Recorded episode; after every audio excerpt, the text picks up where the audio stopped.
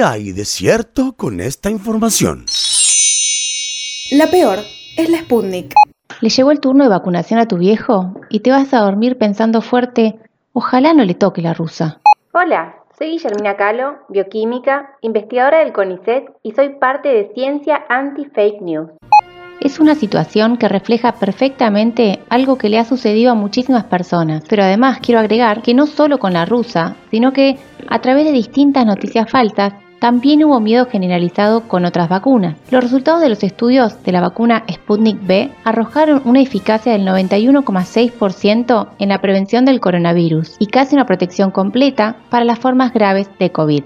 Si a mi papá le tocara esa vacuna, yo no podría dormir a la noche pero de felicidad. Es una vacuna muy efectiva con pocos efectos adversos graves. La Sputnik B tuvo resultados excelentes durante los ensayos clínicos y a medida que la población es vacunada, se continúa viendo su excelente eficacia al prevenir las formas severas de esta enfermedad. Así que no hay motivo de preocupación. Esta es una campaña del colectivo La Tribu para que entre todos podamos surfear esta segunda ola. Palabras claves. Ciencia anti-fake news, la tribu, COVID, todo el poder a los soviets, expropiación, esta rusa no es Breckman.